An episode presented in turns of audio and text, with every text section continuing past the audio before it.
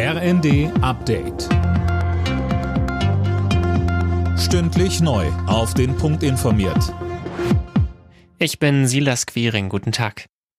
Weil die Arztpraxen regelrecht überrannt werden, will die Bundesregierung bei der telefonischen Krankschreibung Tempo machen.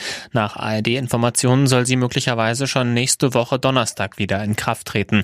Sönke Röhling, das stößt bei den Ärzten doch sicher auf Zustimmung. Ja, wie ein Sprecher des Hausärzteverbandes mir eben sagte, würde man es begrüßen, wenn das jetzt schneller umgesetzt wird. Das gab es ja auch schon mal, ist also nichts, womit man keine Erfahrung hat. Und die Situation in den Praxen, die ist momentan wirklich angespannt. Gefühlt ist fast das halbe Land erkältet und dementsprechend überfüllt sind auch die Praxen. Die telefonische Krankschreibung löse zwar nicht alle Probleme, so der Sprecher, bringe aber zumindest schnell eine Entlastung.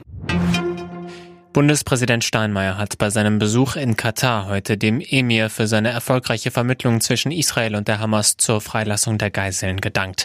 Der Deal läuft morgen eigentlich aus. Die Amerikaner wollen sich dafür einsetzen, dass er nochmal verlängert wird. Angesichts der aktuellen Lage im Nahen Osten warnt der Verfassungsschutz vor einer akuten Gefahr islamistischer Anschläge in Deutschland. Verfassungsschutzpräsident Haldenwang spricht von einer neuen Qualität. Mehr von Christiane Hampe. Die Gefahr ist real und so hoch wie seit langem nicht mehr, so Haldenwang heute in Berlin.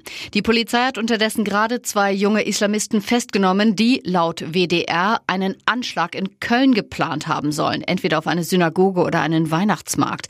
Bei den Verdächtigen soll es sich um einen 15-jährigen Deutsch-Afghanen aus der Nähe von Leverkusen sowie einen 16 Jahre alten Russen aus Brandenburg handeln.